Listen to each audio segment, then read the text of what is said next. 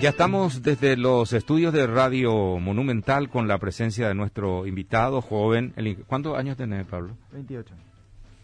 Un niño. Pablo, no, tampoco. Sí, es un chiquito. Un ¿Qué es? Va, es la investigador urbanista. A que, eh, contá un poco cómo es. Investigador urbanista. A que, ¿Cuál es la especialidad?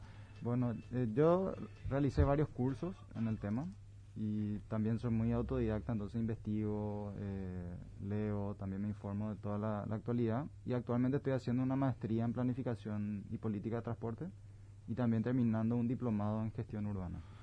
¿Cuál es el concepto de urbanismo? Él dice la urbanismo. El urbanismo sería el estudio de las ciudades y, cómo se comporta con, las personas, eh, no solamente la infraestructura, sino todo el ecosistema de la ciudad. Pero, eh, ese primer ya me encantó. El comportamiento de las personas.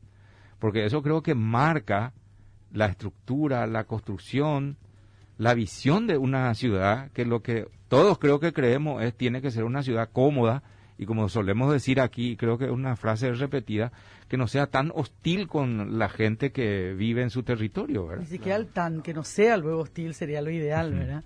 Eh, no porque es que nos acostumbramos a una ciudad que nos agrede permanentemente, ¿verdad? Las veredas, pues. Eh, y porque además, y, y, por eso a mí me parecía muy importante eh, escucharla a Pablo, porque creo que justamente él hace el planteamiento desde el ciudadano, no desde la infraestructura, porque vos tenés que planificar la estructura de acuerdo a las necesidades de ese ciudadano, ¿verdad? Para acá, como tenemos una eterna mala costumbre de hacer nomás cosas por hacer, porque hay que demostrar, pues, vos tenés que inaugurar, tenés que soltar la cinta, cortar la cinta, tenés que hablar de las grandes inversiones que se hacen, y no se piensa si eso realmente está agrediendo al ciudadano o le está facilitando. Esta es una ciudad que en algún momento decidió asfaltar todo. ¿Para qué? Para agilizar el tránsito de los vehículos. O sea, nunca pensaron en el peatón. Cuando vos eh, eh, haces eso de manera descoordinada y solamente para gastar mm. plata en el asfalto, ¿vos qué estás haciendo? Le estás agrediendo al ciudadano. A eso yo me refiero cuando hablo de una ciudad hostil. ¿verdad? Entonces, eh, por eso me parece interesante tu planteamiento, Pablo. incluso estuve retuiteando algo que habías posteado ahora nomás en esto, creo que fue ayer o antes de ayer, ya no recuerdo, que me pareció muy interesante porque tiene que ver con esto de lo que venimos hablando hace rato, que es cómo hacer que la gente vuelva a la ciudad de Asunción. Entonces ahí hay un planteamiento concreto eh, y vos partís del mapa de Asunción, ¿verdad? que es como una especie de mano, decías, ¿verdad? Y me gustaría que nos puedas explicar en qué consiste esto puntualmente y cómo se podría dar ese regreso de la gente a Asunción y todo el beneficio de ese regreso para la gente. Claro, ahí, vamos también al tema de que el, urbanismo también es algo multidisciplinar, ¿verdad? Está, están los factores económicos, sociales, ambientales y también eh, la premisa de que todos construimos ciudad, ¿verdad? No es solamente el municipio ni el MOPC, al final todos construimos desde el pequeño negocio que, que abre en una despensa o el edificio de 10, 14 pisos. O sea, todo forma parte de la ciudad. Y, y es algo súper apasionante realmente que yo le, le, invito a las personas también que, que investiguen, que conozcan un poco. Y bueno, dentro de esa conversación surgió esta idea de tratar de repoblar Asunción con, con un plan que yo le llamo el plan de los seis dedos. Básicamente consiste en, en mirar el mapa Asunción y viendo el mapa vemos que en la palma de la mano está el centro. Luego tenemos las avenidas de ingreso a la ciudad. Igualito. Que, son, que, son la, que, tienen forma de, de, los dedos, ¿verdad? Que serían Artigas. Acá el río. Sí, acá sería el río. Este sería Artigas. Eh, estamos haciendo un dibujo sobre la palma. Sobre la, la, propia mano. Sí, sí, sí, sí, No, es que es así, ¿verdad? Yo no me había imaginado ese dibujo. es cierto. Todo el mm. mundo, digamos, entra a la ciudad y se forma como ese embudo, ¿verdad? Claro. Pero eh, si, si, vemos, en realidad son seis avenidas de, ingreso que representan uno cada dedo, que sería Artigas, España, Mariscal López, Ese Ayala, Fernando Lamora y Félix Bogado, ¿verdad? que básicamente son los ingresos más importantes de Asunción. Y el, el, plan básicamente consiste en repoblar el centro que ya tiene cierta infraestructura en altura y también densificar sobre las avenidas, es decir, construir edificios de 4 a 8 pisos de uso mixto que quiere decir que tenga comercio, oficina y también residencia, y que son calles que ya tienen actualmente servicio de transporte público, así como otros servicios, ya sea desagüe, electricidad. O sea, digamos, ella está la infraestructura de la ciudad Lo más caro ya está. Claro, ya, ya está, ya está la, la base. Lo que falta es construir y que se habite esa zona. Porque Ujú. hoy se da la particularidad de que todos son zonas comerciales y nadie está viviendo sobre las avenidas. La gente vive a tres, cuatro cuadras, por eso tiene que caminar más lejos y al final... Es que no puedes vivir, ingeniero. Vaya, Pío Vicenta, yo, por ejemplo, yo Eh, transito Pablo, por levanta una... un poquitito más tu micrófono. Sí. Levanta un poquito más para Bueno. que se te escuche mejor. Eh, así. A ver si vos le ayudas. Ahí, Ahí, está, ahí está. No, que, que yo vivo, o sea, yo viajo todos los días por una calle muy transitada, la calle Lillo. Sí, A veces cambio un poco de ruta porque vengo también por la avenida este, San Martín, eh, de acuerdo a cómo está el tránsito. Pero el que vive sobre la calle Lillo, el quilombo que tiene para salir de su casa o para entrar es, es- es extraordinario, no, no se puede. Sí. claro. Hay vehículos a toda hora. Entonces, Pero ¿qué hace ese vecino? Y justamente lo Y se que- tiene que ir. ¿Qué va a hacer? No puede salir. No puede. Te estacionan enfrente porque hay negocios al lado. Talleres, comercio, almacenes, no sé, venta de combustible, no, de aceite y compañía. Sí, ese es el mo- y eso yo veo en casi todas partes. ¿Cómo, cómo haces Sí. para solucionar eso que dice Oscar? ¿verdad? Bueno, y justamente la idea de vivir sobre la avenida es dejar el auto, finalmente, porque uno puede cruzar la calle y tomar ya el bus, o puede irse caminando a- a- al súper, puede irse caminando a la farmacia, puede irse caminando a su trabajo también, si eventualmente... Pero el micro que oficina. pasa sobre esa calle no me lleva, pues. No, y esa es la, la idea de, de trabajar también en un sistema de transporte conectado y bien planificado, ¿verdad? O sea, me subo igual, a- eh, a- me voy hasta otro sitio, pero tres, cuatro pasajes. No, y, y son, son desafíos a futuro, ¿verdad? O sea, esto es parte de una planificación a 20, 30 años, ¿verdad? El, el cambio, digamos, no es tan, tan Inmediato. repentino, pero lo que busca es que la gente de clase media, clase baja, pueda acceder nuevamente a la vivienda dentro de Asunción, porque ya no hay más, más, más espacio para que sea a los costados. Entonces, el único camino para es hacia arriba. arriba. Ujú. Entonces la idea también es eh, que, que, que, que exista un trabajo coordinado entre el municipio, entre el sector privado, ya sea la CAPADEI, que, son, que es la parte inmobiliaria, o la CAPACO, que es la, la, la parte de la construcción, y también trabajar con la AFD en el acceso a crédito de la vivienda, ¿verdad? Porque de que ahora hay más sirve- ventajas a propósito con el cambio que tuvo la ley orgánica de la Agencia Financiera de Desarrollo. Sí. Hay más posibilidades para acceder a un crédito a largo plazo y con Sí. un interés más razonable, digamos. Claro, porque tenemos el caso de, de Santa Teresa, Molas López, Santísima Trinidad, que crecieron en altura, pero ¿cuál Pero fue para el un sector muy privilegiado. Claro, el, el, el precio era muy alto, tampoco era uso mixto, es decir, era exclusivamente residencial. Residencial. Los, eh, los- la altura de esos edificios era más de, de 10 pisos, que al final hace que el costo de infraestructura sea mucho más caro. O sea, cuando vos hablas de edificios, ¿de cuántos pisos estamos hablando para que sea rentable? y sería eso? de 4 a 8 pisos, es lo ideal. Y, y en esos corredores tampoco hay acceso a transporte público, ¿verdad? Molas López, por ejemplo, no tiene ni siquiera una No. línea que, Que pase por ahí. por ahí. Cruza una línea ahí del paraguayo El- el japonés, 16. pasa. Pero la directo. única. Es la Este- única. Estoy tipo, eh, Tipo Fito. Fito. Pasa la Sí. avenida. sí.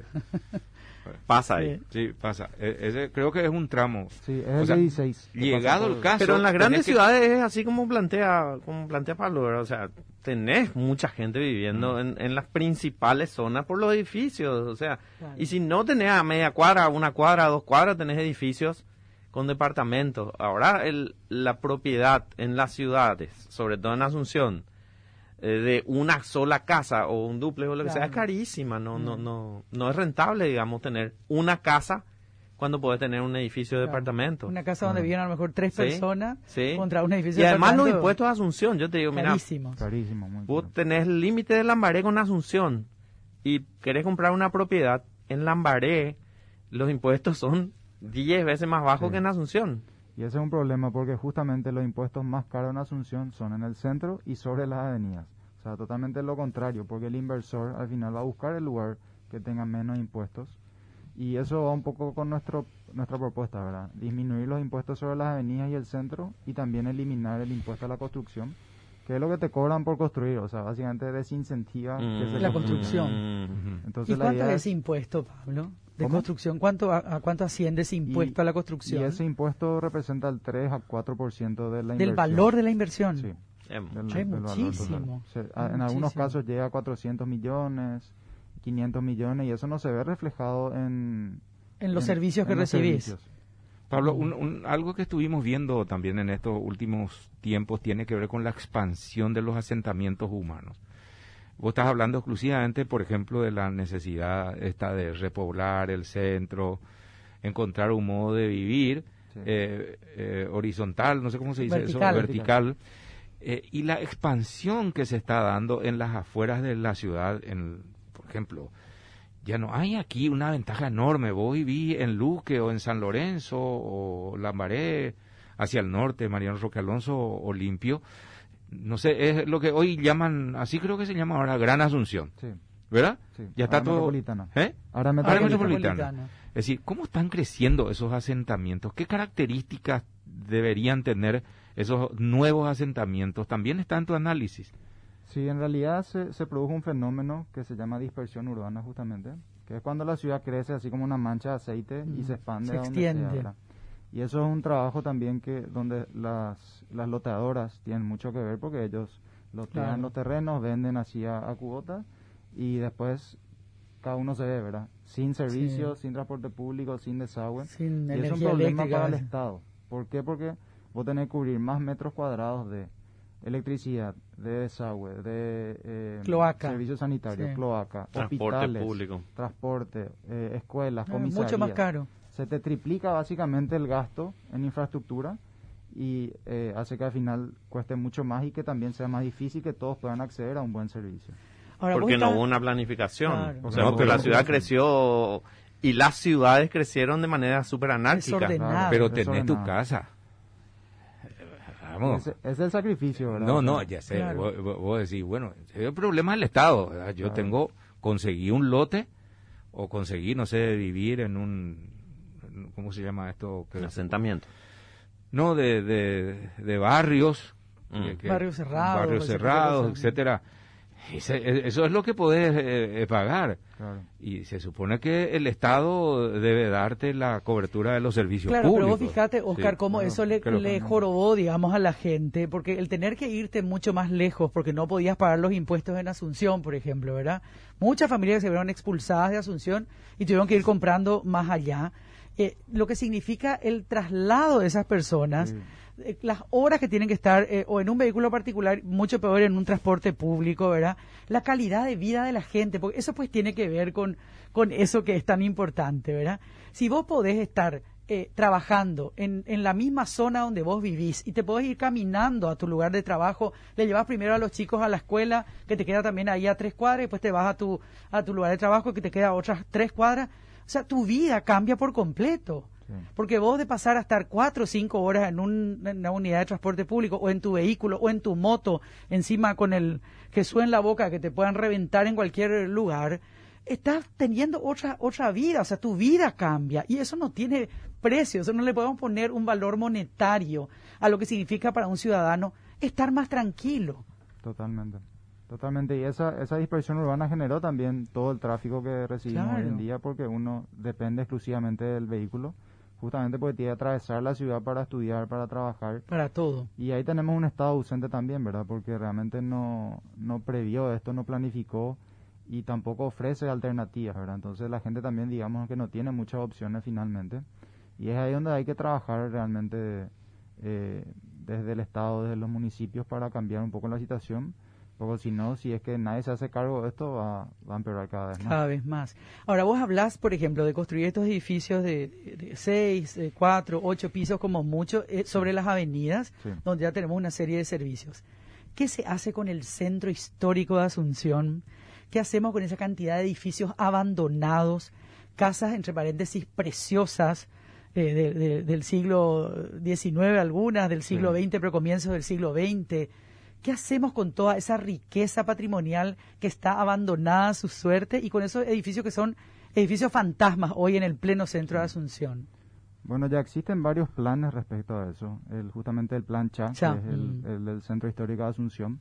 Ellos proponían que algunos edificios sean como catalizadores, que alrededor de esos, esos edificios históricos o centros eh, ya sean oficinas eh, o de distintas actividades, pueden ser shopping también.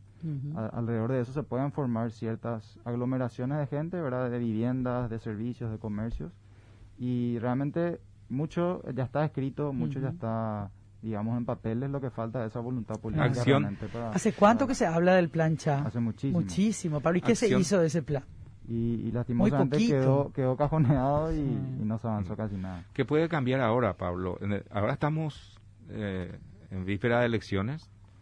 Vamos a tener nuevas autoridades municipales, un cuerpo legislativo donde creo que te pidieron y, Sí.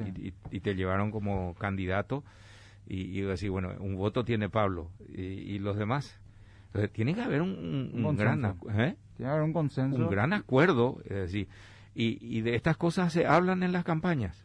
Sí, o sea, nosotros por lo menos en equipo eh, de, de Patraquería hablamos de estos temas y también mi intención es hablar con gente de otros partidos para, para instalar más que nada el debate también, ¿verdad? Porque independientemente a, a quienes llegan o no, lo importante es que, Claro. que esto sea algo a largo plazo, ¿verdad? No que llegue un go- gobierno y Sí. todo queda ahí y hay que empezar de cero. De cero. O sea, los planes ya existen, no hace falta reinventar la rueda ni nada por el estilo, es simplemente acompañar e instalar nuevamente estos temas que son súper importantes para... Y ahora que se habla de un acuerdo programático, de hecho, este acuerdo que se hizo hoy en la oposición, digo yo. No, por, por eso, a mí me parece Eh, importante lo que él dice en el sentido de que hay que incorporar a todos, Claro. eh, colorados, liberales, Patria Querida, Encuentro Nacional, Frente Guazú, Claro. los movimientos que se han estado consolidando. Un consenso de todos, Sí. de eso va a requerir. Totalmente. Sí, sin excluir a nadie.